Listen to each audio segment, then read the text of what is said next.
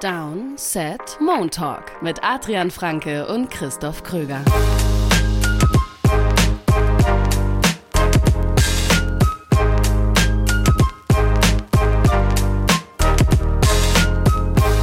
Es ist Montag, der 22. Januar 2024. Es ist der Montag nach der Divisional Round in der NFL. Wir wissen, wer nächste Woche in den Conference Championship Games spielen wird. Wir werden über die Divisional Games sprechen, natürlich in dieser Folge, über alle vier. Vorher erstmal die Info für euch. Ich bin wieder in einem Hotelzimmer. Aber was für eins, Adrian? Okay, in einem schönen, ja? Du hast mir ein Bild geschickt. Ja, Äh, schön ist natürlich immer Geschmackssache. Ja, das stimmt. Also, es hat aber auch so ein bisschen Vibes von so. Kennst du diese Kinderbetten, die, Ja. die so als Rennauto gemacht sind? Ja. So dieser Vibe kam irgendwie. Naja, es ist ja quasi rüber. genau das nur für Ja, Erwachsene. eigentlich schon, ja. Also für alle, die nicht wissen, wovon äh, wir jetzt gerade sprechen, schaut mal bei mir bei Instagram, wenn ihr Glück habt, ist die Story noch da. Und zwar ähm, ist das ein Hotelzimmer so richtig für, ich glaube, Motorheads nennt man, Hm. nennt man so Leute. Also wie wir quasi, Adrian. Weißt du, so zwei Aber Autoliebhaber, so Autonarren wie wir.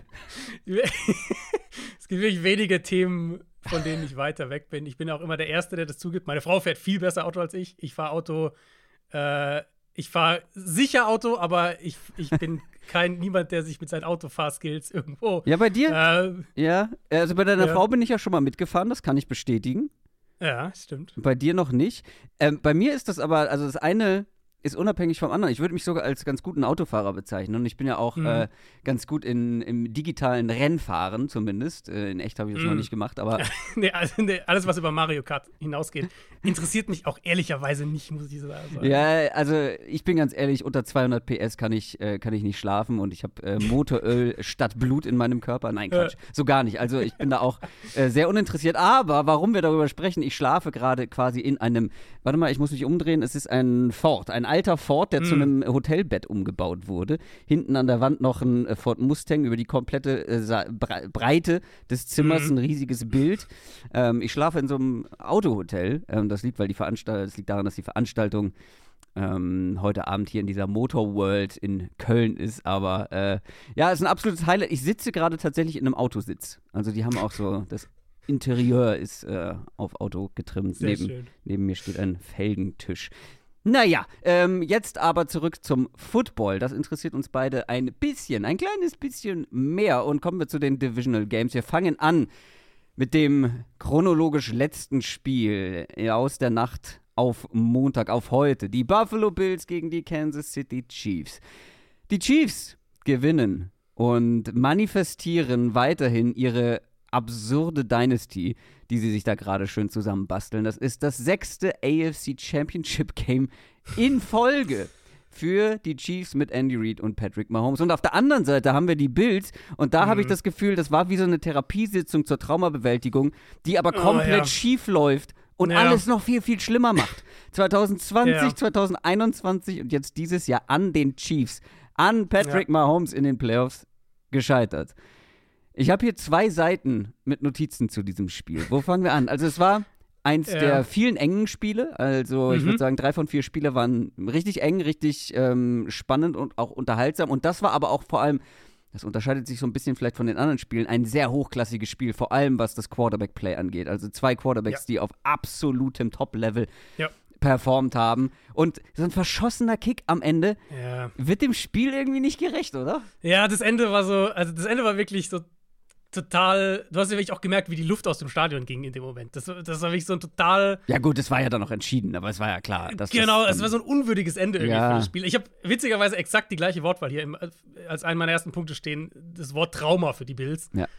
Dass sie halt wieder die Chiefs nicht schlagen können, die sich ja auch noch nie so schlagbar angefühlt haben wie diese Saison. Ja, und dann auch noch im eigenen Stadion, ist ja auch Genau, dann bekommen sie sie zu Hause endlich mal und du hast halt dann wirklich dieses, ja, Field Goal, Wide Right, also viel bitterer kannst du es aus, aus Bildsicht ja auch wirklich nicht skripten, wenn du skripten wollen würdest.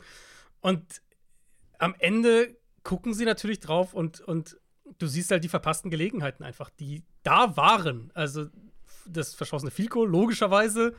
Ja. Dann bei Second Down davor, Allen hätte, hatte einen Touchdown, Ja. kriegt halt Pressure von Chris Jones, der den Left Tackle komplett zerlegt und kriegt den, nicht, den Ball nicht dahin. Zwei fallen gelassene tiefe Bälle, die, die Allen eigentlich super anbringt.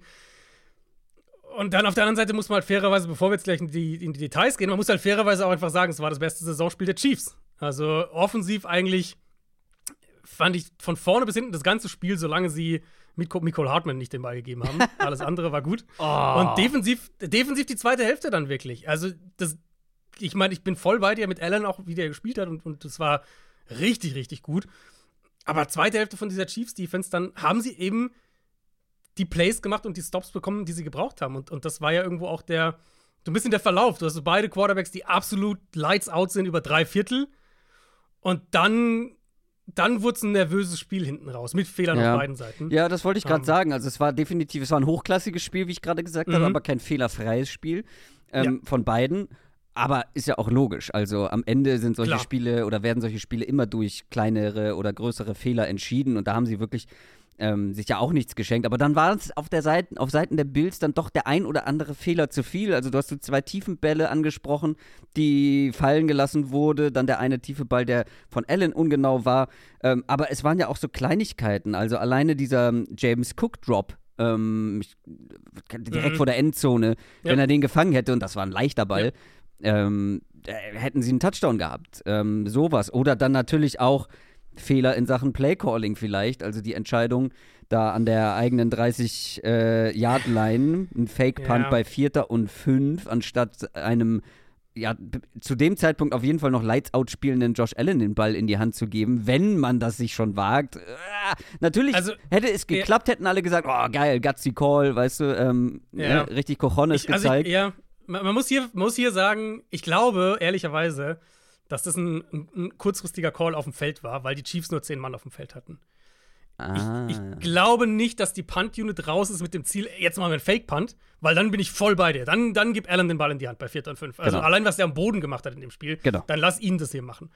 Ich glaube, das war wirklich ein, ein Ding. Sie, sie kommen aufs Feld, sie sehen, dass die Chiefs nur 10 auf dem Feld haben und sagen dann, okay, wir versuchen es. Ich, also ich, ich habe da keine Bestätigung dafür, aber das ist meine Interpretation von der Situation. Was glaubst du, wer, wer callt dann sowas in dem Moment?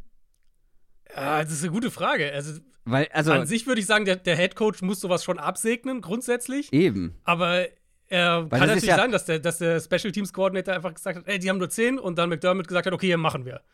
Das, das muss natürlich super schnell auch gehen. Auch in Ah, das weiß ich nicht, wie soll denn da die Kommunikation auf dem Feld so schnell ähm, zu, zustande kommen, weil, also, hat im Special Team auch jemanden äh, Lautsprecher im, im, im- Helm wie der Quarterback?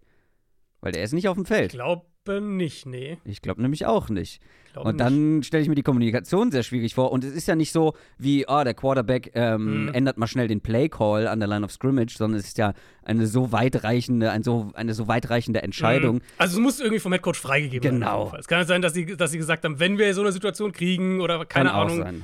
so solche Sachen. Aber also so, so angepasste Calls passieren dann häufig ja wirklich auch auf dem Feld. Auch, beim, auch bei, bei solchen Fake-Punt-Geschichten. Natürlich nicht komplett in Eigenregie. Eben. Ähm, so, aber ich will, also wir sind, glaube ich, hier schon an einem ganz guten Punkt. Wir können ja gleich noch über die, die positiven Sachen aus Bildsicht sprechen, aber wir sind ja schon so irgendwie in dem Thema, wa- was hat die Bills das Spiel gekostet?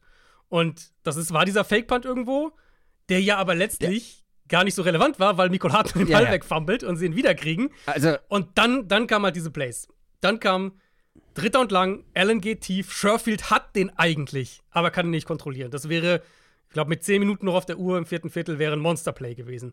Und dann beim nächsten Drive, das gleiche Spiel nochmal. Mhm. Allen nimmt diesen, also wie ein Katapult, feuert Ja, er den weg da tief. also- und er hat Stefan Dix und der Ball fliegt ihm halt durch die Hände. ja. Ähm, Der sah da wirklich nicht gut aus, weil das ist natürlich ein unglaublich schwierig zu fangender Ball, ähm, wenn der Klar. so lange in der Luft ist, da den Ball vernünftig zu tracken. Da hing ein Ja. Verteidiger an ihm dran.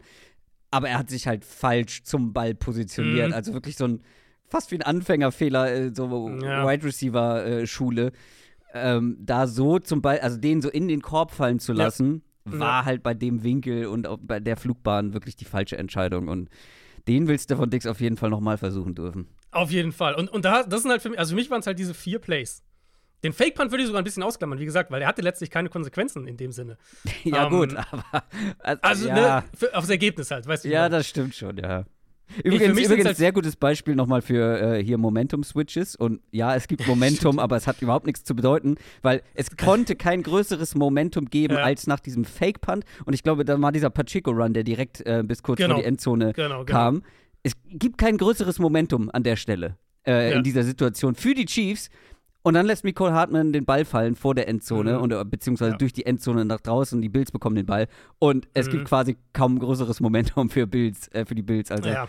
Momentum, swingt ja, halt Momentum schnell, ja, aber es hat nichts zu bedeuten. Es bringt dir nichts. Ähm, äh, für mich sind es halt vier Plays. Also ist, wir haben sie jetzt alle schon eigentlich angesprochen, aber um sie nochmal so zusammenzuführen. Es ist für mich halt der Shot auf Sherfield, den er nicht fängt, der Shot auf Dix beim nächsten Mhm. Drive, den er nicht fängt, was ja auch jeweils kritische Plays für diese Drives waren. Der Pass bei 2009 am Ende, wo Allen eben, wie gesagt, einen Touchdown hätte, Chris Jones aber als Edge Rusher aufgestellt wird, den Left Tackle in Allens Mhm. Schoß quasi schiebt und Allen den Touchdown, der wahrscheinlich da gewesen wäre, nicht trifft. Ähm, für vollen Kontext muss man fairerweise sagen, er hätte Dix wahrscheinlich auch gehabt underneath, aber der Pressure kommt natürlich auch von der linken Seite und ich glaube, Allen liest das Play korrekt aus Ja. und er geht zum korrekten Read.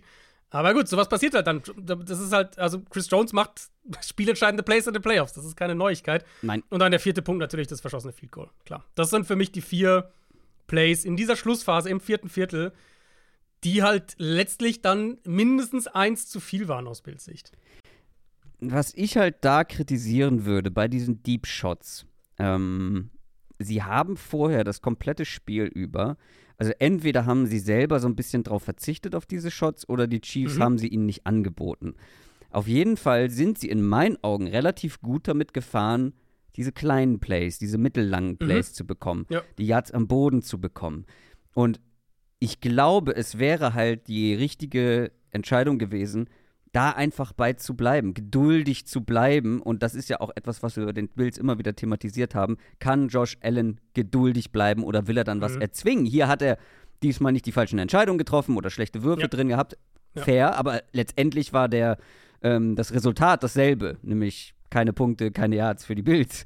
Ähm, Ja, das lag nicht an Josh Allen in dem Fall, aber trotzdem, gerade mit dann den, dem offenen Stefan Dix underneath. Und ich glaube, im Play danach oder im Play davor ähm, war es ja eine ähnliche Situation, wo er den einfachen Pass nicht nimmt, den komplizierten Pass versucht und es eben nicht klappt. Und ich glaube, sie wären gut beraten gewesen, einfach dabei zu bleiben. Mhm. So gut, wie sie den Ball auch, wie gesagt, am Boden vorher bewegen konnten.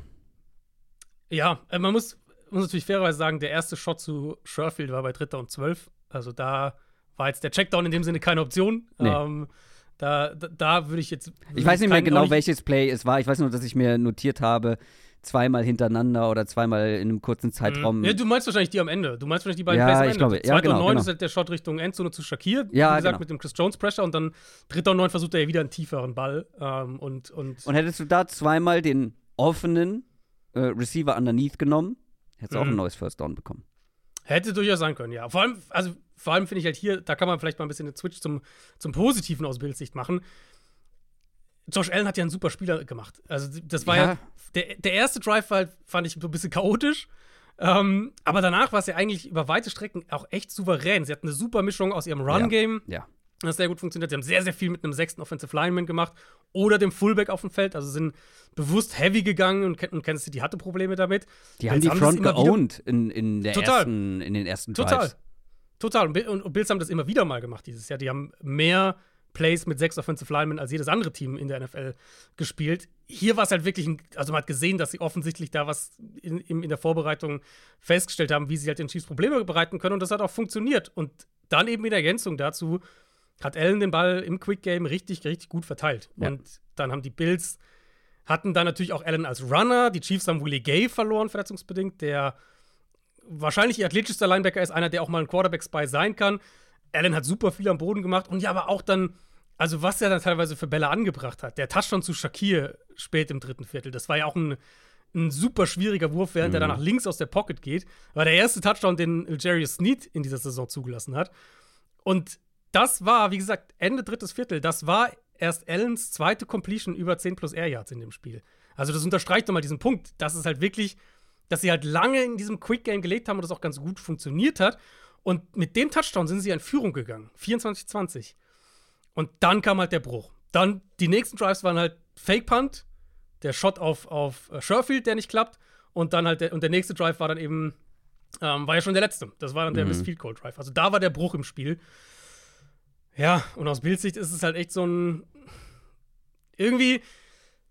es, ist, es war so ein bisschen die letzte Chance für diese Version der Bills, ne? Weil jetzt werden die halbe Defensive Line wird Free Agent, Micah Hyde ist 33, wird Free Agent, Gabe Davis wird Free Agent, mhm. Von Miller könnte ein Cut-Kandidat sein. Ich weiß nicht, ob Stefan Dix irgendwie mit Verletzungen zu kämpfen hatte, aber der hatte schon einen klaren Drop-Off in der zweiten Saisonhälfte. Ja. Das war schon so, was wir ja am Anfang auch gesagt haben, so irgendwie der Shot für die Bills, um das irgendwie, um endlich die Chiefs halt zu schlagen in den Playoffs. Und dass es halt ja. halt dann so endet, obwohl halt Allen wieder ein richtig gutes Spiel hatte, das, das tut natürlich schon weh. Ja, aber man muss auch dazu sagen, wer solche Verletzungssorgen hat, äh, defensiv allen Absolut. voran, Absolut. und dann trotzdem noch die Chiefs in einem so engen Spiel halten kann, das ist schon respektabel. Und ähm, also ich meine, da sind ja wieder zig Linebacker ausgefallen. Bei welchen Linebackern waren wir da am Ende? Haben da überhaupt noch Linebacker äh, auf der Position vier gespielt? Und fünf. Also wir hatten, ja. genau, wir hatten ja im Vorfeld haben wir ja ausführlich über das Thema gesprochen. Genau. Mitte des Feldes, Bills, Ausfälle. Terrell Bernard hat nicht gespielt. Der ist ja quasi ihr Linebacker 1 ohne Matt Milano, wenn man so will. Ja. Ähm, ben Spector hat gefehlt. Das ist dann nochmal einer der Backup-Linebacker. Und dann hat sich Tyrell Dodson ja früh verletzt. Also mhm. wir waren dann wirklich bei Linebacker 4 und 5. Plus Taylor Rapp hat ja auch gefehlt. Wo man ja sagen könnte, okay, vielleicht können sie es mit drei Safety-Sets ein bisschen kompensieren. Der war auch nicht dabei. Und es gab ja auch dann die Coverage-Busts und, und Abstimmungsfehler. Ja. Das wäre übrigens auch noch ein Play, äh, wenn wir jetzt mal auf die Chiefs-Seite gucken. Das ja. ist auch so ein Play, was den Bild so ein bisschen, also es war wie so eine, ja, wie so eine, wie so eine mittelharte Nackenklatsche. Ähm, dieses Play, wo sie Kelsey einfach komplett, also Kelsey generell Total. gutes Spiel gemacht. Äh, aber dieses eine Play, wo er wirklich völlig vergessen wird, mhm. das hat auch so ein, das war auch wie so ein, ja. äh, als hätte jemand in Reifen gestochen, so ein bisschen. Pff, ja, die, schon. Und, und es war, ging die Luft schon so langsam raus. Mit so und man will es ja dann nicht, also man will es ja quasi nicht entschuldigen, sozusagen, man, aber natürlich ist es halt relevanter Kontext zu sagen, ja gut, aber es haben halt die, die Linebacker, die halt diese Sachen auch kommunizieren sollen, halt irgendwo gefehlt. Und du hast es ja gesehen, ich glaube, das erste Play nach der Dodson-Verletzung war das erste Big Play von Kelsey, wo er halt mhm. eins gegen eins gegen AJ Klein dann einen der, der, der, der, also der Nummer vier Linebacker dann quasi, in Man-Coverage ist und den halt schlägt und, und, knapp 30 Yards holt. Und dann eben, wie gesagt, das Play, was du gerade angesprochen hast, dieser Coverage-Bust, eben Bills kriegen es nicht richtig kommuniziert. Chiefs haben auch wieder viel mit, mit zwei Titans und so gemacht, waren viel in engen Formationen auch, um auch viel Kommunikation irgendwie in der Defense zu erzwingen. Und ja, wie du gesagt hast, die vergessen halt irgendwie Kelsey bei der Corner Route, übergeben ihn halt nicht vernünftig. Ich, ich habe mir das Play jetzt oft angeguckt. Ich vermute, dass der der Safety, der quasi nach vorne kommt, mit ihm mitgehen muss, weil der tiefe Safety hat eigentlich keine Chance, darüber zu kommen. Äh, es kam halt viel zusammen. Mhm. Und, und das war so die Phase, wo du dann wirklich auch den Eindruck hattest, da hat Mahomes alles im Griff. Da kam, das war ja, also der, der Touchdown zu Kelsey war kurz vor der Halbzeit. Dann kommen sie raus aus der Pause. Gleich der erste Wurf war der in meinen Augen beste Wurf von Mahomes in dem Spiel. Dieser Ball auf Marcus Waldes Gantling. Ja ähm, der, übrigens, Ding. der übrigens den Ball genauso gefangen hat wie Stefan Dix, ähm, um ja. direkt wieder selber zu widerlegen, aber gut, war ein bisschen anders. Äh, da ging es gut. Aber, ja. ja. ja. Äh, und dann hast du ja wirklich, es war ja wirklich innerhalb von drei, vier Plays, waren sie in, in, der Red Zone, der lange Scramble von Mahomes. Und dann kriegen sie den, den Screen-Touchdown auf Kelsey. Nächster Drive, nächstes Shotplay, Red Zone, Touchdown Pacheco. Und das war so die Phase, wo du den Eindruck hattest, okay, ah, die Chiefs müssen, die Bills müssen ja aufpassen, dass ihnen das jetzt hier nicht entgleitet da hätten die Chiefs den Deckel, glaube ich, drauf gemacht, wenn sie nach diesem Fake-Punt scoren. Also ich mhm. glaube, dann wäre es 34, 24 Chiefs gewesen und so wie Kansas City da den Ball bewegt hat, ich glaube, trotz Josh Allen wäre das dann ja. Ballgame ja. schon fast gewesen. Sie haben ein bisschen was Aber liegen gut. lassen in der Red Zone ja, mal wieder, halt so wie letzte Woche ja auch. Also, äh, letzte Woche waren sie ja mehrfach in der Red Zone, aber ähm, konnten nicht jedes Mal einen Touchdown ähm, machen. Und hier war es ja im Prinzip auch so. Ich glaube, zweimal haben sie wirklich einen Touchdown, ähm, Touchdown-Catch verpasst oder generell einen Touchdown durch die Luft verpasst. Ähm, aber letzte Woche warst du ja noch ein bisschen zurückhaltend, als ich meinte, ich habe das Gefühl, dass die Chiefs offensiv im richtigen Moment ja, die richtigen, also es ist nicht wirklich analytisch, aber die richtigen Knöpfe drücken konnten, so den richtigen Vibe gefunden haben, ihre Playmaker in Szene setzen konnten. Das hat sich jetzt hier fortgesetzt, wieder mit einem äh, Superspiel von Isaiah Pacheco. Travis Kelsey ähm, deutlich besser ausgesehen als in vielen Spielen in der Regular Season. Rushy Rice nicht unbedingt so wie jetzt äh, erwartet, aber dafür ein paar Plays von anderen Receivern bekommen, insbesondere mhm. Marquez mhm. Valdes Scantling. Also ich, ich bleibe dabei, die Chiefs Offense ist im, im richtigen Playoff-Modus angekommen. Ich glaube, wir haben es ehrlicherweise in der, in der Preview ganz gut getroffen, weil wir hatten ja gesagt, äh, oder das war ja mein Punkt, so ein bisschen zu sagen, das Dolphins-Spiel war sehr gut, aber es war natürlich gegen eine super angeschlagene Defense. Könnte sich halt hier wiederholen, wenn mm. sie eben wieder da mm. angreifen können, wo die Bills halt du bleibst super. skeptisch, okay, okay. Ja. Also ich bin immer noch ein bisschen skeptisch. Ja. Ich sag aber auch, sie haben den Ball jetzt in diesen beiden Spielen viel, viel sicherer und konstanter bewegt als in den meisten Regular Season Spielen, gerade auch dann spät in der Regular Season. Deswegen ja. von beiden ein bisschen. Die Offense sieht seit zwei Spiele lang gut aus. Jetzt kommen die Ravens. Ich wollte ich wollte gerade sagen. ist halt eine andere Nummer. Ich wollte meinen Take selber gerade noch so ein bisschen wieder einfangen, weil ich sagen wollte, das wird, das wird so viel schwieriger. Ja. Also fragt mal bei CJ Stroud und Co. nach, wie viel schwieriger das ist, gegen diese Ravens Defense zu spielen. Da kommen wir dann aber am Donnerstag drauf zu sprechen. Highlight des Spiels war trotzdem Jason Kelsey. Das muss man ähm, so festhalten. ja. Also ja. Taylor Swift war abgemeldet. Der Mann hat Absolut. hier die Show gemacht. Der Mann hat ja schon vor dem Spiel, glaube ich, aus einer Bowlingkugel oder so getrunken. Ja, er hat irgendwie mit Bills da auch, glaube ich, ein bisschen Pre-Game ja, ja, äh, Party gemacht, Tailgating. Der war, der war gut Genießt dabei. den Ruhestand. Feier. Ich, ich, ich, ah, das ist einfach, das ist großartig. Und äh, wenn er jetzt einfach feiert, dass sein Bruder vielleicht wieder in den Super Bowl einzieht, vielleicht wieder den Super Bowl gewinnt, dann wäre es irgendwie auch eine schöne Story. Kommen wir zu einer Story, beziehungsweise wir bleiben so ein bisschen bei Traumata und hm. ver, ver, verfehlter, äh, nee, verpasster Traumabewältigung, glaube ich, kann man es ja, nennen. Playoff-Angstgegnern auf mhm, jeden Fall. Mhm. Die San Francisco 49ers schlagen die Green Bay Packers mit 24 zu 21. Auch hier enges Spiel, Drei-Punkte-Spiel. Die 49ers stehen im NFC Championship Game. Und es war aber ein anderes Spiel, als wir es vielleicht erwartet haben. Und mhm. es war mhm. auch für die 49ers zittriger, als wir das erwartet haben. 49ers auf beiden Seiten des Balls nicht auf ihrem besten Niveau. Ich glaube, das kann man sagen. Mhm. Man kann es Arbeitssieg vielleicht auch nennen. Sie haben sich wirklich schwer getan. Am Ende, ich habe versucht, das mal so ganz simpel runterzubrechen. Es waren gefühlt so zwei Big-Time Christian McCaffrey Plays. Es waren anderthalb gute Drives von Brock Purdy. Und das hat mehr oder weniger gereicht. Oder, um es in den Worten eines mehr oder weniger bekannten Twitter-Users zu sagen, wenn man Playoff-Spiele gewinnt, erhöht es die Chance, in den Super Bowl zu kommen. Hm.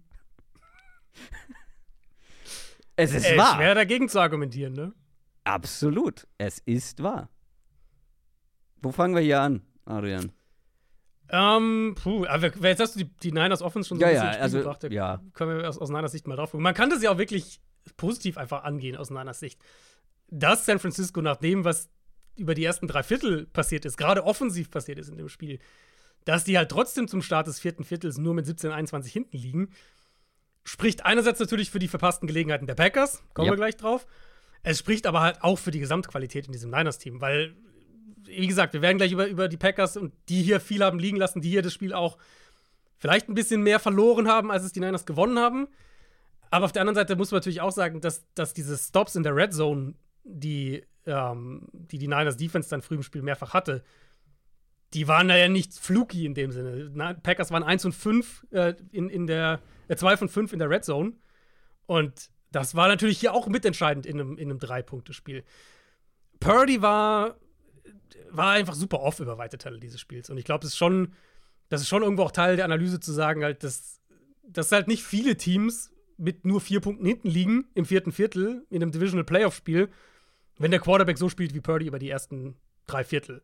Ja. Ähm, da war die, der, die gedroppte Interception natürlich von Donald Savage, die werden sicher die meisten mittlerweile gesehen haben, vielleicht sogar ein Pick 6 gewesen wäre, wo Purdy halt mit den Augen nur bei Ayuk ist. Ayuk hat Inside Leverage bei seinem Cut nach innen registriert den Safety gar nicht und, und wirft den Ball direkt zu ihm und Savage kann halt den Ball nicht fangen.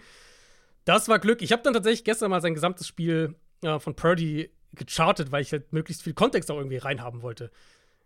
Er hat 39 Pässe geworfen und ich habe 13 gezählt, die ich als sichere Würfe einstufen würde. Also Screens, offene Checkdowns, offene Pässe in die Flat, so beispielsweise CMC mit dieser kurzen Motion oder halt Rollouts und dann mhm. der kurze Pass zum Teil und solche Sachen.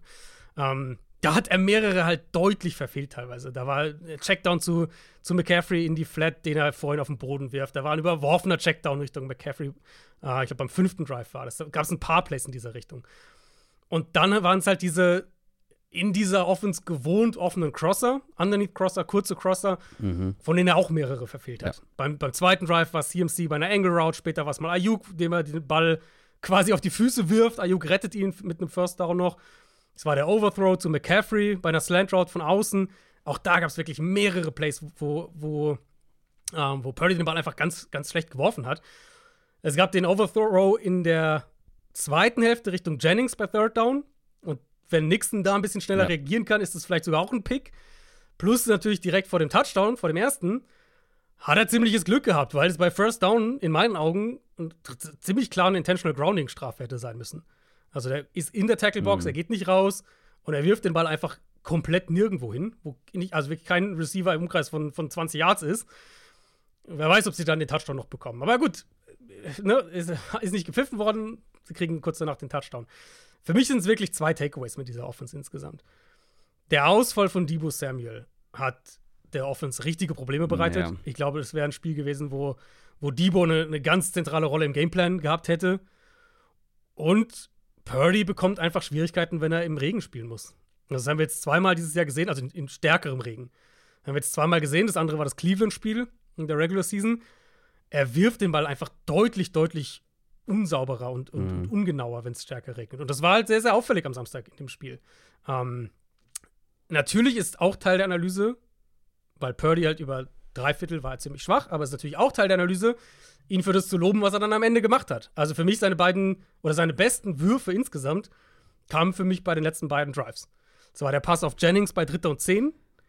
Ähm, klar, Jennings musste hochsteigen und so, aber es ist trotzdem ein super Wurf. Und für mich bis dato war das Purdy's bestes Play in dem Spiel. Und dann natürlich beim Game-Winning Drive einmal der Ball auf Ayuk, Ja. Nachdem Kittel direkt davor ganz bitter das First Down gedroppt hat, in ein Mini-Fenster wirklich auch mit, mit, mit Zip, mit Power reingeworfen. Plus dann direkt danach die tiefe Outroute zu, zu Conley. Der hatte Separation, aber auch den musst du erstmal so reinfeuern. Und das für, für mich irgendwo das Spiel. Purdy hat viele Fehler gehabt früh im Spiel, viele Würfe verfehlt, die da waren. Hat einmal großes Turnover-Glück gehabt. Und am Ende aber in der Schlussphase halt seine besten Plays gemacht. Also ich Ähm. finde den, den Touchdown-Pass auf Kelsey beim nach rechts rausrollen, Kelsey? äh, Kittel, Kittel. Kittel, Ja, der also, ja. den ist fand ich mich- schon also, stark. Ist ein guter Wurf, auf jeden Fall. Aber da sage ich auch ehrlicherweise, er hat keinen Druck, er hat Zeit. Kittel hat klare Separation, kein Safety, der irgendwo in der Ecke noch wartet, das heißt, er kann ihn einfach vor ihn werfen. Also ich sage nicht, dass es ein, kein guter Wurf ist, aber Fair, aber ich erwarte, dass er den macht. So, Ja. ich erwarte schon, dass er den macht. Ja, aber Adrian, David Lombardi von The Athletic hat äh, Brock Purdy nach diesem Spiel mit Joe Montana verglichen und Ja. gesagt, dass er jeden einzelnen Kritiker und Zweifler verstummen lassen hat, weil er eben diesen einen Game-Winning-Drive hatte. Da kann man jetzt natürlich, ähm, da kann man jetzt, also ich würde jetzt da direkt mal zwei Gegenfragen stellen. Und zum einen, wer hat denn wirklich behauptet, dass Purdy in Klatschmomenten nicht liefern kann? Mhm. Weil das haben wir jetzt schon mehrfach gesehen, dass der Typ in entscheidenden Momenten dann auch eben diese Würfe haben kann. Das ist keine Schwäche, ke- keine ausgemachte Schwäche von Brock Purdy gewesen, würde ich behaupten. Ja. Und dann die Gegenfrage, wer hat denn behauptet, dass Brock Purdy nicht diese Würfe drin hat und nicht diese guten Drives initiieren Mhm. kann? Auch das hat niemand behauptet. Und es ist natürlich, also du musst als Quarterback, der ein Team bis ins Championship-Game bringen kann, musst du in solchen Momenten auch dann solche Würfe liefern. Das muss man ihm positiv ankreiden. Aber mein, mein Lieblingstweet bzw. Retweet auf ähm, diese Aussagen von David Lombardi war, also wenn das dein Takeaway von diesem Spiel ist, also Brock Purdy ist quasi Joe Montana und hat alle Kritiker ver- verstummen lassen, dann muss man wirklich die Fähigkeit, Football zu analysieren und zu diskutieren, in Frage stellen. Weil ich stimme, also ich bin ja etwas gemäßigt, da würde ich behaupten, was diese ganze Brock Purdy-Storyline angeht, aber wenn du dieses Spiel schaust und dann dein Takeaway ist, Brock Purdy hat es in diesem Spiel allen gezeigt, dann weiß ich, also dann haben wir, glaube ich, keine Grundlage äh, zu diskutieren, weil ich glaube, ganz ehrlich, da sind, also das würden auch viele 49ers-Fans zugeben. Brock Das ist Purdy halt, hatte, ja. Das ist es Brock halt. Purdy hatte, wie viele bessere Spiele hatte der diese Saison als dieses? Sieben, jedes. acht, ja, Also, also Ich würde sagen, abgesehen vom Browns-Spiel war jedes besser als, als das. Und, ähm, aber das ist halt der Punkt, was du gerade noch gesagt hast. Du hast halt dann so jemanden, der dann da so Meinungen natürlich sehr, der eine, eine große Reichweite hat. Von The Athletic, dann hast du noch den Multiplikator dazu, wo das ja auch sehr groß geteilt wurde überall und so weiter. Aber gleichzeitig vergiftet sowas ja die ganze Debatte einfach noch hundertmal mehr, weil ja ehrlicherweise mein Eindruck auch nach dem Spiel war, Purdy ist ja einfach gar nicht so die Story. Nein. Also Purdy ist gar nicht die Story dieses Spiels, aber es, es, es gibt dann halt diese, es gibt halt gefühlt nur diese Extreme in der Diskussion um ihn. Wo du halt eigentlich ja sagen kannst, ganz, es ist doch nichts falsch dabei zu sagen, Purdy war über drei Viertel schlecht und am Ende war, als sie, ihn, als sie dann Plays gebraucht haben, als es halt war Win or Go Home, da hat er seine besten Plays gemacht. Das ja, und das ist ja eine Qualität. Das ist ja auch etwas, was man, ja, was wir auch ja unterstreichen und herausstellen, dass das, viele können das nicht. Guck mal auf die andere Seite. Ähm, der genau, vielleicht das genau ganze eben. Spiel über besser war, aber dann im entscheidenden Moment einen katastrophalen Fehler macht. Wir kommen gleich noch zu Baker Mayfield. Und natürlich ist, ist, es dann halt auch, ist es dann halt eben auch fair zu sagen, wenn Jordan Love so wie die ersten drei Viertel gespielt hätte wie Purdy, dann sind die Packers wahrscheinlich nicht in Reichweite, um das Spiel noch zu gewinnen. Genau. Es ist halt, ne, ich, ich finde es immer so, warum kann man denn nicht einfach sagen, Purdy war up and down, Purdy hat ein paar Plays gemacht, Purdy hat viele Sachen liegen lassen, Purdy hatte für seine Verhältnisse ein schlechtes Spiel, was ja auch unterstreicht, dass er einfach deutlich besser schon war dieses Jahr.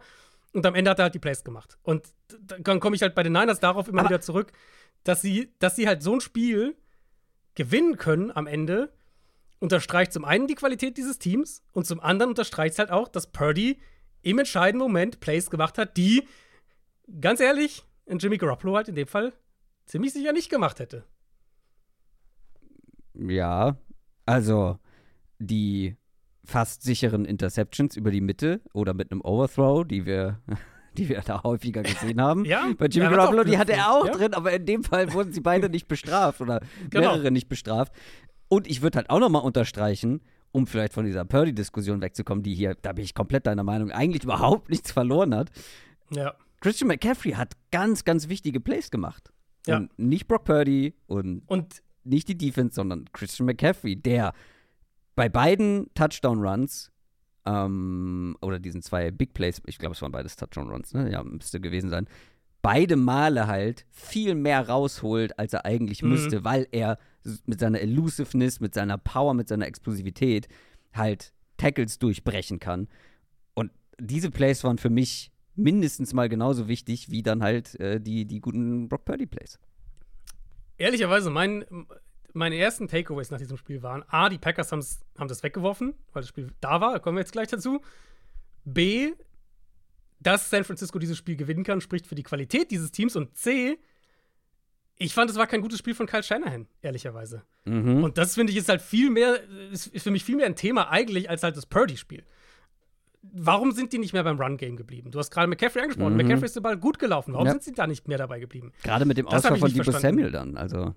Ja, gut, okay, dann, dann also, aber da traue ich Shannon schon zu, sich da irgendwie anzupassen und halt dann andere Wege zu finden. Wir haben es ja einmal mit, mit Jennings versucht, das hat nicht geklappt. Ähm, aber dann halt, dann geh halt mehr über dein normales Run-Game. Dieser Drive vor der Halbzeit, wo sie dann am Ende das Field Goal verschießen, ist ja horrend gemanagt. Also die Niners kriegen den Ball mit vier Minuten auf der Uhr und allen Timeouts. Weißt du, wann sie ihre erste Timeout genommen haben? Hast du das, hast du das nee. äh, registriert? Nee. Die erste Timeout nehmen sie mit 34 Sekunden noch auf der Uhr. Also, sie, es war ja. Glockenmanagement-technisch, war das einfach katastrophal gemanagt. Dann nehmen sie eine Timeout eben, wie gesagt, bei, bei, bei äh, Dritter und Zwei mit 34 Sekunden, kommen aber halt dann nicht mehr bedeutend näher. Also ähm, kommen an die 30, kommen sie ja, glaube ich. Und das Field Goal wird halt geblockt. Das war für mich so eine Szene, wo ich halt aus Shannon-Perspektive drauf gucke und sage, hat er jetzt, also das wirkte auf mich so, als würde er halt auf ein langes Field Goal hier gehen wollen. Und es sind halt so, ich, es gibt eigentlich viel relevantere Storylines als Purdy nach dem Spiel. Und ähm, deswegen, ich finde, du musst natürlich die Leistung des Quarterbacks äh, analysieren und besprechen. Aber das war mir wichtig, hier bei dem Spiel auch andere Sachen anzusprechen, weil halt eigentlich das Spiel andere Storylines hatte für mich. Welche Storylines hatte es denn aus Packers Perspektive? Weil wir haben gerade schon Jordan Love so ein bisschen angerissen, der eigentlich über weite Strecken ein echt gutes mhm. Spiel hatte. Und ich habe ja noch so, äh, ja, in, im Nachhinein fast unüberlegt, muss man sagen, gesagt, er wird diesmal nicht so viele offene Receiver bekommen mhm. wie die Woche vorher. Er hatte doch einige sehr offene Ja. Receiver durch äh, Ja. Secondary Fuck-Ups von den 49ers, die ich so nicht erwartet habe. Ja, und aber auch, auch ausgerutschte Spieler, ne? Ich meine, es hat wie gesagt Stimmt, ja. geregnet, ein, zwei Dinger waren, wo der Corner einfach wegrutscht. Gut, ändert aber nichts an der Tatsache, dass die Receiver offen waren. Ja, Ne? Also, die er dann einfach Ja. nur noch treffen muss. Er hatte auch wieder richtig gute Würfe, aber leider war es so diametral zu Brock Purdy's Spielverlauf. Mhm. Dann in den entscheidenden Momenten, äh, dann die bittere Interception, ähm, wo der Ball getippt wird, wo er ihn aber auch in den Rücken geworfen ha hat von, Mhm. von, ich glaube, Tucker Craft war es. Ja.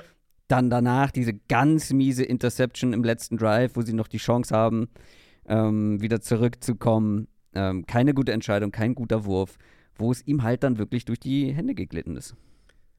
Ja, also der, der, die Überschrift aus Packers Sicht ist für mich, das war ein Spiel, das sie hätten haben können. Ja, definitiv. Und, ähm, das betrifft ja wirklich auch alle Bereiche. Also defensiv, wie gesagt, diese Dropped Interception von Savage Ja. äh, steht da sicher ganz vorne.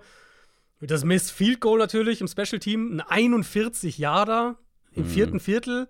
Wenn der sitzt, dann haben sie eine Also- sieben Punkte Führung, dann ist es der, können die Niners mit dem Drive gleichen sie wahrscheinlich nur aus und gewinnen halt das Spiel nicht. Ich habe jetzt immer die Kicker-Statistiken der einzelnen Teams jetzt nicht so auf dem Schirm, aber bei den Packers war das doch auch Ja. halt diese Saison Ja, ja, richtiger Quälkram, oder? Also Absolut. Also das war in Packers, äh, in Packers Fankreisen auch äh, absolut ein Thema. Ja, äh, Anders Carlson ist der Kicker, der, der Ja.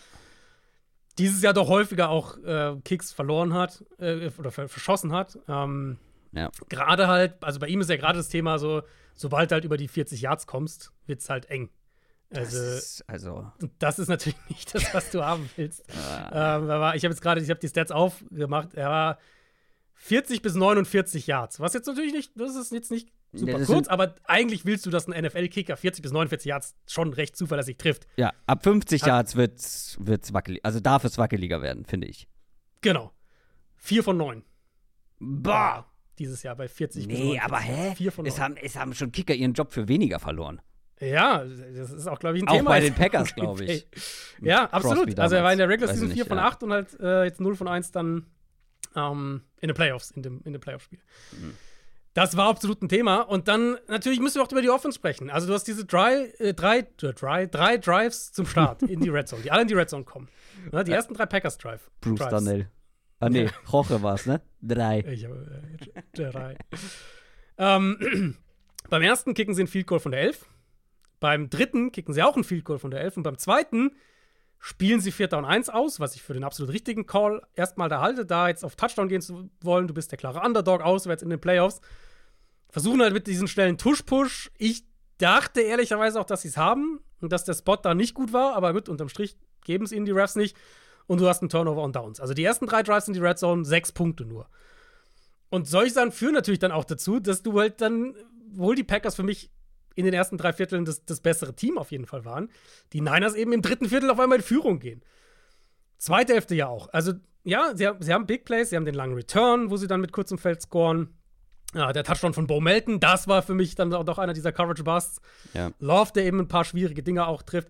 Aber war ehrlicherweise dann halt auch zu inkonstant insgesamt. Das Run-Game fand ich sah gut aus. Aaron Jones hat ja auch diesen Big Play, äh, Big Play-Run gehabt. Gerade die Runs nach außen, das war offensichtlich was, was Green Bay hier als, als ein Mittel identifiziert hatte im Vorfeld.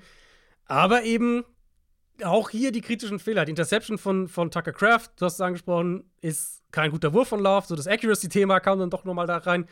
Dass er intercepted wird, da gilt für mich das Gleiche wie das, was wir zu Purdy nach dem Ravens-Spiel gesagt haben. Tip Pass intercepted ist immer auch Pech. Aber das gibt den Niners drei Punkte, weil sie ein Field Goal daraus kicken. Ja, aber der Und- Wurf war ja auch nicht gut, ne? Also. Genau, der Wurf war nicht gut. Nee, auf jeden Fall.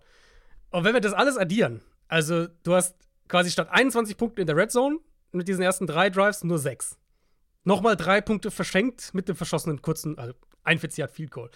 Drei Punkte den Niners serviert mit der Interception. Da reden wir ja jetzt schon davon, das ist jetzt natürlich überspitzt und ein bisschen vereinfacht, aber da reden wir ja davon, dass die Packers irgendwas zwischen 6 und 21 Punkten relativ leichtfertig verdattelt haben. In einem Spiel, das am Ende ein Drei-Punkte-Spiel war.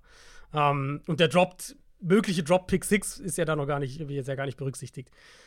Und natürlich dann die Picks von Love da, also der, der Pick von Love auch noch ganz am Ende da. Der, der, das war einfach ein Play, 50 Sekunden noch auf der Uhr, zwei Timeouts. Du musst nicht all in Hero Ball da gehen. Und da hat er halt versucht, was zu erzwingen. Das heißt, den musst du schon klar. Also, das war einfach ein mieses Play von Love, in, als das Spiel on the line war. Ich glaube, ein Stück weit kann man diese Sachen auch noch auf die Jugend schieben in diesem Team. Ich fand Love in der Summe besser als Purdy in dem Spiel, aber eben, wie gesagt, inkonstant und am Ende halt zu viele Fehler. Red Zone war ein Thema, was früh in der Saison auch häufiger mal ein Thema war. Und dadurch haben sie es eben verpasst, San Francisco einen schwierigeren Gamescript zu geben. Also, dass die Niners halt mal mit zwei Touchdowns hinten liegen, auf das du irgendwie, mhm. keine Ahnung, im dritten Viertel mit 24, 10 oder was, was führst. Und das haben sie halt nicht hingekriegt. Und dafür ist dann der, die Qualität halt der Niners einfach zu groß. Ja, und jetzt äh, werden die 49ers eben im Championship Game stehen und das gegen die Detroit Lions. Tatsächlich. Denn die mhm. Detroit Lions schlagen die Tampa Bay Buccaneers mit 31 zu 23. Sie gewinnen das erste Mal zwei Playoff-Spiele seit 1957. Sie sind das zweite Mal erst in ihrer Geschichte in einem Championship-Game. Und sie haben die Chance, das erste Mal in den Super Bowl zu kommen. Mm. Seit das Endspiel Super Bowl heißt. Kannst du dir vorstellen, was in Detroit. Ey, ich gönn's denen so doll. Ich gönn's denen so doll und ach, das ist einfach schön. Es ist einfach schön, ähm, dass, das, dass das so klickt bei denen und trotzdem muss man sagen, es war ein zähes Spiel. Es war ein zähes ja. Spiel. Zweite Halbzeit ja. war letztendlich unterhaltsam. Mhm. Die erste war wirklich, also da musste ich mich echt konzentrieren. Ähm, ja da am Ball zu bleiben. Aber die zweite Halbzeit war letztendlich unterhaltsam, weil auch natürlich spannend bis ähm, fast bis zum Schluss. Sportlich überzeugen konnten dann aber auch nur, wenn dann überhaupt die Lions mit ihren einzelnen Big Plays, die sie halt einfach mit ihren Playmakern wieder gefunden haben und die am Ende auch irgendwie den mhm. Unterschied gemacht haben in diesem Spiel.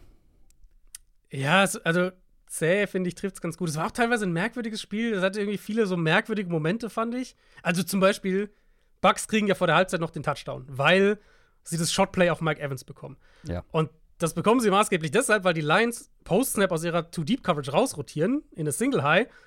Evans dadurch 1 gegen 1 Outside ist und das haben wir die ganze Saison über gesehen. Wenn Baker das sieht, Evans 1 gegen 1 Outside, dann wirft er den Ball da meisten Sinn.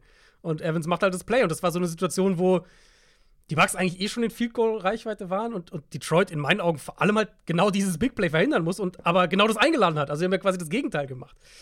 Ähm, du hast auch diese Sequenz gleich zu Beginn, erster Bucks Drive, Evans mit einem Drop irgendwie bei Third Down, kann der nicht mhm. richtig kontrollieren, er fliegt halt hoch, landet bei CJ Gardner Johnson, gleiche Situation wieder so, Drop Pass, landet bei der Defense und ein paar Plays später dann die Lions in der Red Zone und Goff halt dieser üble Floater da Richtung St. Brown, mhm. den Jamal Dean eigentlich abfangen muss.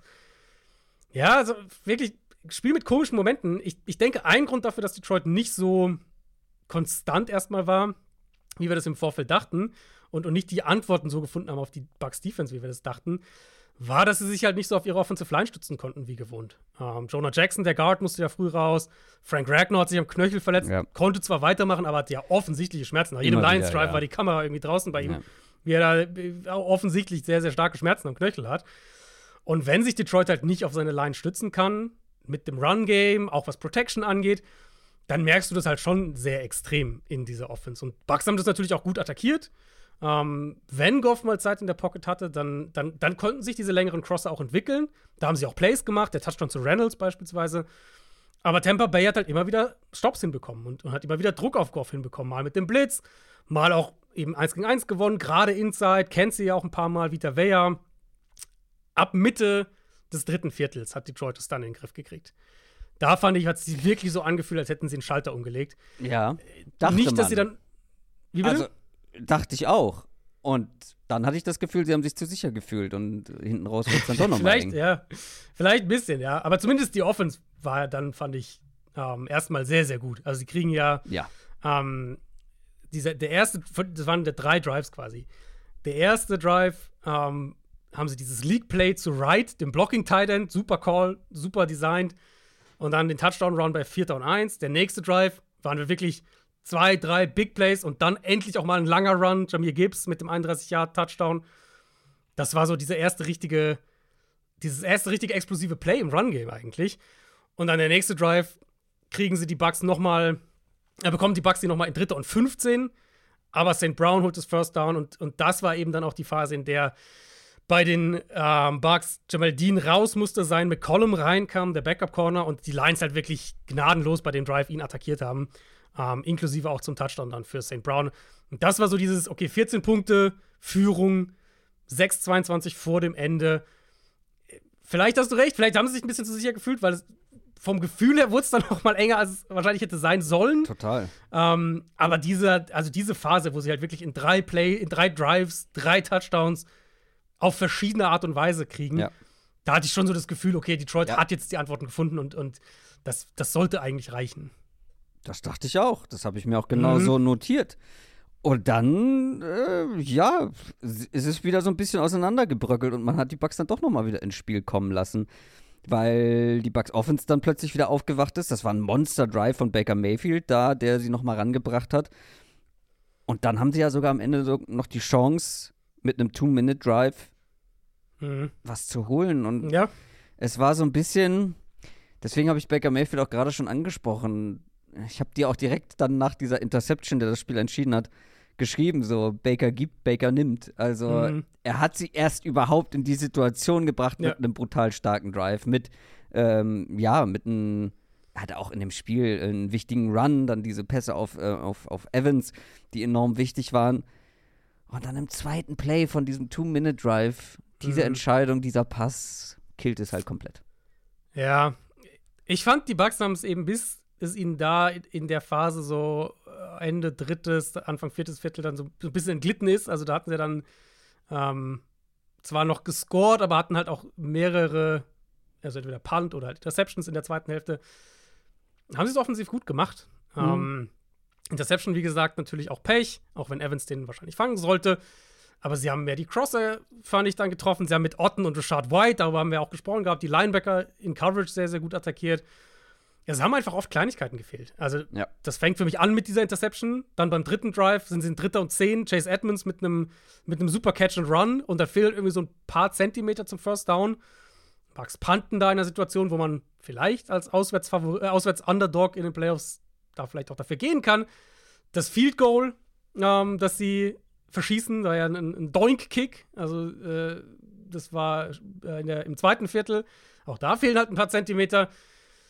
Beim ersten Drive nach der Halbzeit bewegen sie den Ball eigentlich erst gut und dann kriegen sie einen, Sack von Aiden Hutchinson bei Third Down, der nicht nur den Drive halt killt, sondern der äh, sie auch aus der Field Goal Reichweite bringt. Also war Dritter und Vier an der 38. Wenn sie da irgendwie noch mal, selbst wenn sie nur zwei, drei Yards holen, vielleicht reicht es dann für Field Goal Range. Stattdessen halt 9 Yard Sack und, und dann halt wieder diese, ne, so, also es war so ein Spiel, fand ich, wo oft Kleinigkeiten einfach gefehlt haben. Ähm, umgekehrt, fairerweise, hatten sie auch einmal Glück bei dem, bei dem Screen-Touchdown von, von White. Das Play davor, wo Baker den Ball unter Druck wegwirft. Ich denke, er war ziemlich sicher down.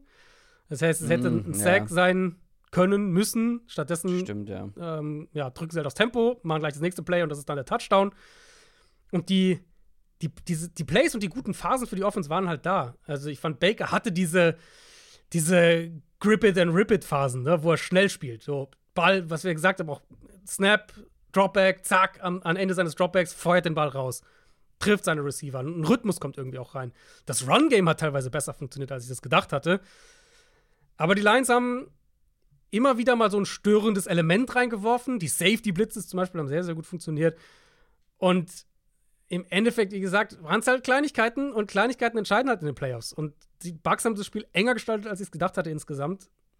Die Interception am Ende, ja, bin ich voll bei dir. Ist eigentlich kein Grund, dass er da so, so aggressiv Mhm. gleich das versucht zu spielen. Ähm, aber in der Summe haben die Bucks sich hier in meinen Augen besser geschlagen, als ich das vorher gedacht hatte. Und auch hier mal wieder der Beweis dafür, wenn du Playoff-Spiele gewinnst, hast du erhöhte Chancen, in den Super Bowl zu kommen. Und das haben die Detroit Lions Unweigerlich so, ja. jetzt äh, nächste Woche, auch wenn es sehr, sehr schwer wird, gegen die 49ers. Aber ja. also, da muss ich, äh, muss ich dich quasi ähm, aus Transparenzgründen outcallen.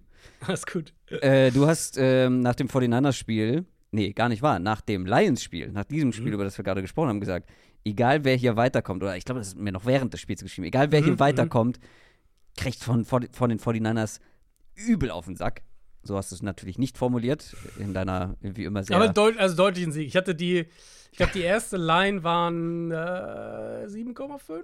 Ich kann es schnell nachschauen. Ich glaube, es sind 7,5. Ähm, und da war mein erster Take zu sagen ähm, Also- 6,5. 6,5. Da nehme ich Stand Nee. heute die Niners in den Also die Niners sind zu Recht natürlich favorisiert. Und wenn alles nach Plan läuft, sollten sie das auch gewinnen. Aber ich mache nicht den Fehler und unterschätze diese Lions Offense. Wenn die klicken, und das tun Ja, sie leider in den letzten Wochen selten über ein komplettes Spiel, aber halt in diesen Phasen, so wie auch hier gegen die Mhm, Bucks. mhm. Und in diesen Phasen, von dem, was ich von der 49ers Defense jetzt auch gesehen habe, ähm, diese Woche, ich unterschätze nicht diese Lions Offense mit den Playmakern, mit den verschiedenen Mhm. Leuten, wo sie den Ball gut verteilen können. Die Ja. können auf unterschiedliche Art und Weisen scoren. Äh, Die Defense wird vielleicht am Ende wirklich das, was wir erwartet haben, der Genickbrecher der Lions. Aber auch darüber sprechen wir am Donnerstag. Aber trotzdem, Also ich bin mir wir- da nicht so sicher, dass die 49ers hier einfach easy, locker, flockig weiterkommen.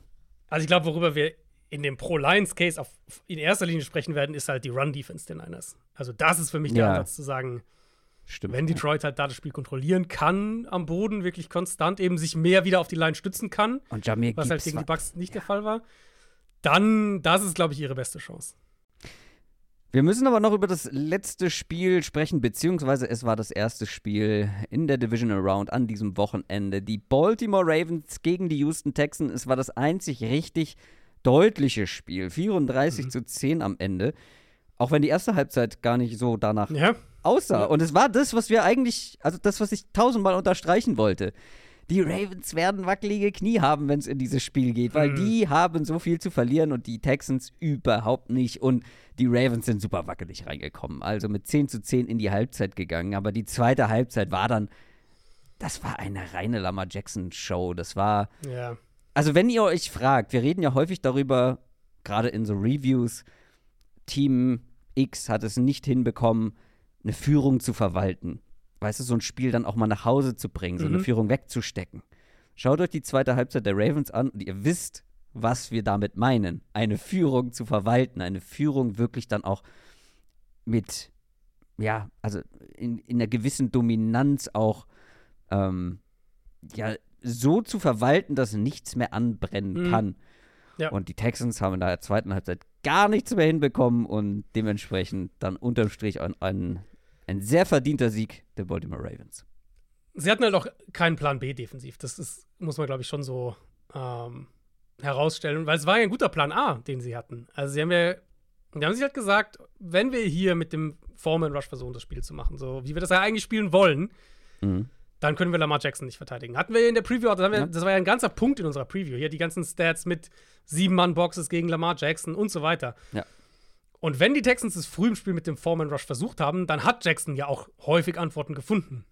Es waren mal ein paar Pässe über die Mitte, weil er Zeit in der Pocket hatte. Das waren auch einige Routes, die Zeit gebraucht haben, so ein bisschen tiefere Comebacks, Whip-Routes und sowas, weil er aber halt Zeit hatte, um, um das auch zu spielen und die Routes sich entwickeln konnten. Und natürlich die Scrambles. Also beim, beim Touchdown-Drive war das erste Play ja ein 23-Yard-Scramble von Lamar. Er hatte noch einen Run für einen First Down ein bisschen später. Und, und es war echt häufig so, dass die Routes dann auch der Ravens irgendwie die Linebacker weggeräumt haben und die, die Texans dann mit dem Foreman Rush nicht ihren Contain halten konnten. Und dann Lamar Jackson halt, das ist halt genau das Thema. Dann ist es halt super schwer, das zu verteidigen. Aber so ab dem vierten Drive ungefähr haben sie halt den Ravens konstanter Probleme bereitet für den Rest der Halbzeit. Ja. Mit Sacks, mit Drucks, mit dem Blitzing. Mit, mit Druck, hatten- mit dem Blitzing halt. Also Sie haben halt hatten wirklich zeitweise 69% Blitzquote bei Dropbacks von Lamar Jackson. Nee, insgesamt 69 Prozent. Insgesamt sogar, ja, ich Ja. kannte nur die, ich kannte nur die Statistik äh, während des Spiels. Ich habe da nicht nochmal nachgeschaut. Mhm. Das haben die bis zum Ende durchgezogen. Das ist krass.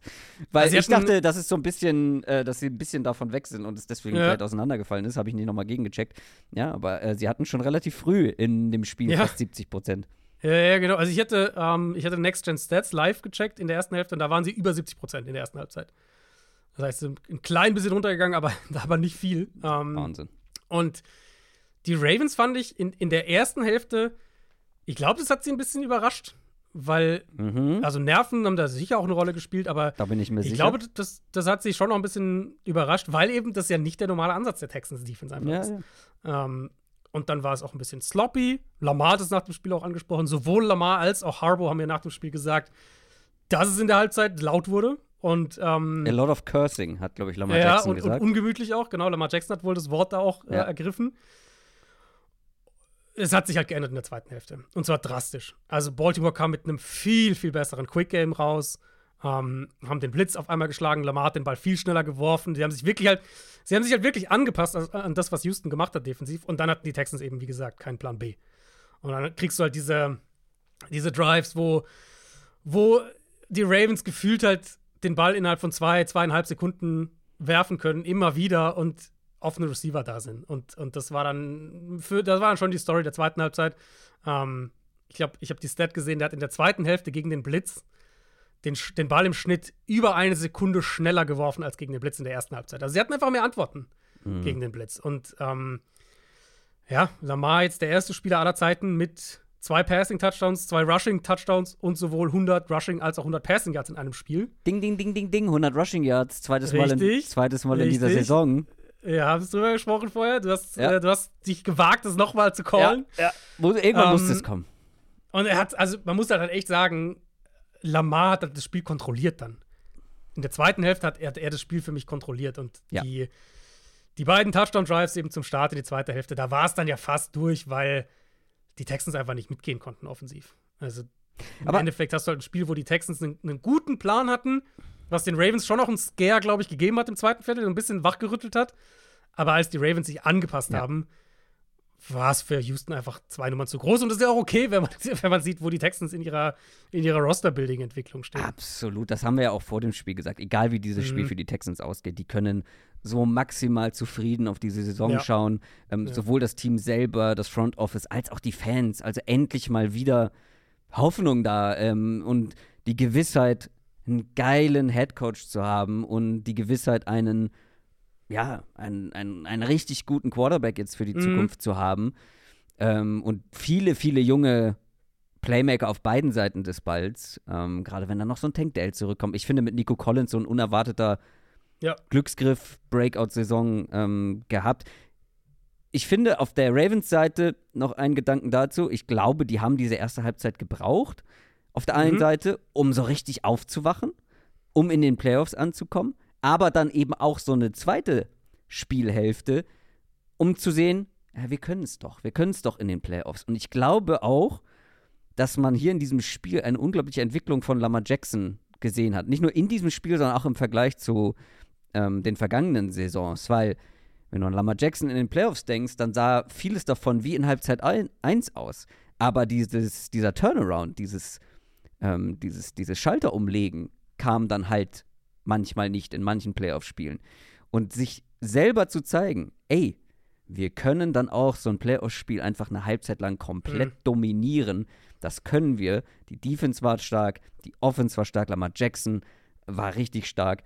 Ähm, ich finde, das ist, glaube ich, ganz, ganz wichtig für den Kopf für die Ravens. Und Mhm. bei den Texans muss ich, finde ich, schon noch dazu sagen, ja, gegen diese Defense ist es enorm schwer und ja, man kann zufrieden da drauf schauen, aber insgesamt war es dann insofern doch enttäuschend, weil die Texans, hatte ich das Gefühl, Ja. sich viel selber im Weg standen. Also viele Strafen gerade zu Ja. Beginn, Das war brutal. dann diese Protection-Probleme. Ich meine, wir haben es wir haben's thematisiert, wir haben es besprochen, wir haben es erwartet, dass das deutlich schwieriger wird als gegen die Browns, wo sie es ja herausragend gut gemacht haben. Und dann die erwarteten Probleme und Ungenauigkeiten von Stroud gegen den Druck, kein Run-Game haben können, dann halt so Ja. essentielle Connections für die Texans, wie die Connection zwischen Dalton Schulz und CJ Stroud, waren in diesem Spiel überhaupt nicht auf einem Nenner. Dass der einzige Touchdown der Texans ein Punt-Return-Touchdown war, Mhm. das sagt einiges. Sie haben hier schon, sie haben sich ein bisschen selber im Weg gestanden und halt gleichzeitig auch jede Menge Lehrgeld zahlen müssen. Ja, äh, Ravens Defense war halt einfach, hat halt Antworten auf alles gehabt. Und die Texans hatten, Ja. wenn wir sagen, defensiv hatten sie einen guten Plan A, aber keinen Plan B. Ich finde, offensiv hatten sie ehrlicherweise nicht mal einen Plan A in dem Spiel. Ja, der Plan A hätte, glaube ich, funktioniert, wenn sie halt den Druck besser unter Kontrolle gehabt hätten, wenn die Protection besser gewesen wäre. Aber das war sie nicht und dann Ja. ja, fehlten Sie die halt, also sie, Antworten. mir haben halt wirklich die Antworten einfach auch gefehlt. Ja. Ich, ich hatte vom Anfang an den Eindruck, Eindruck, dass sie wahnsinnig viel von CJ Stroud verlangen in dem Spiel, um irgendwie eine Chance zu haben. Und ja, wenn du, wenn du den Ähm, Ball nicht laufen kannst, dann genau. Passiert das also gar nichts. Wenn du nicht laufen kannst, wenn die Protection nicht gut ist, wenn Ja. äh, die Ravens halt permanent auch, auch Post-Snap dann dir vermeintliche Receiver wegnehmen. Ja, und dann noch Strafen. Das, also das noch so als Und unnötiges Element obendrauf. Genau. Ja. Ja, also jetzt haben wir die Zahl auch mal elf, insgesamt elf Strafen für 70 Yards. Die Ravens hatten drei für 15. Ja. um mal den Wow. Vergleich da reinzubringen. Ich glaube auch hier, ganz ehrlich, da spielen Nerven auch eine Rolle. Die Lautstärke, es war super laut im Stadion. Es waren ja auch mehrere Fallstarts, sowas ist ja häufig dann ein Kommunikationsproblem irgendwie Ja. in der Lautstärke. Und es war, wie gesagt, halt super viel verlangt von Stroud. Und, und Stroud hat ja ein paar Plays gemacht, gerade spät in der ersten Hälfte, ein paar gute Würfe auch angebracht. Ähm, aber es war halt unglaublich viel Druck auf ihn. Plus ähm, all das, was Baltimore ja sowieso, wie gesagt, auf dem zweiten und dritten Level seiner Defense eh schon macht. Und dann halt, ja, Run-Game, hast du angesprochen. Du hast einzelne individuelle Fehler, wie dieser, wieder so ein First-Down-Drop von Dalton Schulz, den hat er ja letzte Woche auch schon, also gegen die Browns auch schon gehabt. Das verschossene Field Goal natürlich in der ersten Hälfte, damit hätten die Texans ja sogar in Führung gehen können, da spät in der ersten Hälfte. Und ja, es war von vornherein ein schwieriges Matchup für Houston, auch auf der Seite des Balls. Und sie haben sich, wie du gesagt hast, das Leben halt zusätzlich schwer gemacht. Und dann in der zweiten Hälfte kamen sie halt einfach nicht mehr rein. Also sie hatten ja letztlich auch in der zweiten Hälfte nur einen Drive, bis sie schon dann 10, 24 hinten lagen, weil die Ravens mit ihren ersten beiden Drives gescored haben. Ähm, und der eine Texans Drive ging dann per Punt zu Ende, weil sie bei First Down einen Trick-Play versuchen. Dieser, ja, was war das, so ein Reverse-Flea-Flicker-Screen irgendwie, der für minus 5 Yards getackelt wird. Hm. Und dann bist du halt in 2. und 15 gegen diese Defense und puntest dann halt recht schnell. Sie konnten offensiv nicht mithalten hier. Nee. Das war schon ein Klassenunterschied auf der Seite des Balls. Ähm, und ich bin nach wie vor total positiv für dieses Team, für, diesen, für den Outlook. Gleichzeitig muss man hier auch einfach sagen, dass, äh, dass sie auch coaching-technisch das einfach klar verloren haben. Was meinst du damit? Also, dass die Naja, Antworten Mike gefehlt McDonald haben? war, Mike McDonald hat einfach Bobby Slowick in meinen Augen hier klar so, ja, dominiert, was, was, was Defensive, äh, Defensive Coordinator Ravens gegen Offensive Coordinator Texans. Ja, also klar, da muss man vielleicht auch dann auf die Qualität gucken, die man zur Verfügung hat, mit, dem Ja, klar. man, mit der man arbeitet. Aber ja, grundsätzlich, wie gesagt, auf, auf vielen Ebenen einfach auch Lehrgeld bezahlen. Aber es ist vollkommen in Ordnung. Es ist so absolut Eben, in Ordnung. eben. Und ich glaube, da kann jeder Texans-Fan gut mit leben. Jeder Ravens-Fan kann sehr gut damit leben, dass man dann in der zweiten Halbzeit so aufgewacht ist und Ravens gegen Chiefs im Championship-Game. Das äh, erste AFC Championship Game, das die Ravens zu Hause austragen, oder? Ich glaube ich so. Das habe ich, glaube ich, auch gelesen. Habe ich mir jetzt nicht nochmal rausgeschrieben, aber Weil, also ist ja auch schon eine Weile her, dass die überhaupt in der Situation eben, waren. eben, eben. Also sie hatten ja, sie hatten natürlich ihren Titel Run, ähm, aber da waren sie ja ein Wildcard, also haben sie in der Wildcard Genau. und dann äh, haben sie in New England gespielt, das Championship Game. 2012 und Guckst du gerade nach, sonst rufe ich eben auf. Ich, ja, nee, ich hab's jetzt offen. Ja, genau. Und, und äh, in den in 2000, also ihr anderer Championship Run, da haben sie in Oakland gespielt, das Championship Game. Das ist das erste für die Ravens zu Hause plus noch eins in Pittsburgh. Das erste, das sie zu Hause austragen, seit sie halt die Baltimore Ravens sind. Die Baltimore Colts, äh, das ist dann doch noch ein paar Tage her, die hatten in den 70ern auf jeden Fall welche. Aber äh, Hattest du die 2011er Saison mit drin? Aber ja, gut, das war auch auswärts. genau, ja, genau. Ja, Ja, Beide hatten- Male at Patriots, also in Foxborough. Genau, sie hatten 12 at Patriots, 11 at Patriots, äh, 8 at Pittsburgh und 2000 at Raiders. Ähm, und ich wollte noch einen Punkt aufgreifen zu der Lamar-Sache, die du gesagt hast, weil die das natürlich ein Thema auch war, ne? Lamar Playoff History und so weiter.